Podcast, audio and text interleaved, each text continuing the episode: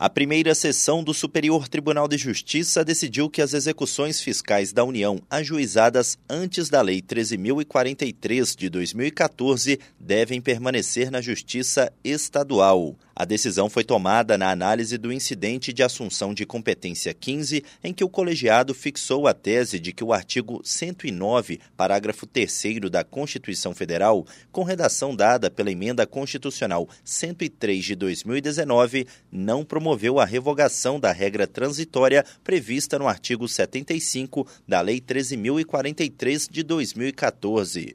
O relator, ministro Mauro Campbell Marques, lembrou que havia uma divergência de interpretação entre os tribunais regionais sobre a questão.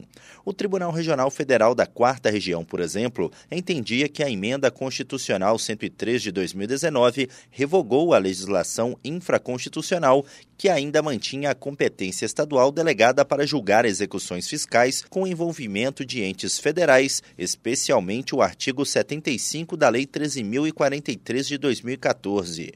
De acordo com o ministro, em razão desse entendimento, o TRF4 determinava a redistribuição de todas as execuções fiscais relativas a entes federais, independentemente da data do ajuizamento da ação.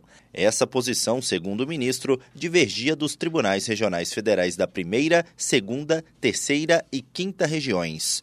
Para o ministro, o simples fato de a emenda constitucional 103 de 2019 ter limitado a uma única hipótese a possibilidade de competência federal delegada não demonstra incompatibilidade entre a regra transitória relativa à execução fiscal, sobretudo porque a respectiva regra era prevista no inciso 1 do artigo 15 da Lei 5010 de 1966, cuja revogação ocorreu em 2014. Do Superior Tribunal de Justiça, Tiago Gomide.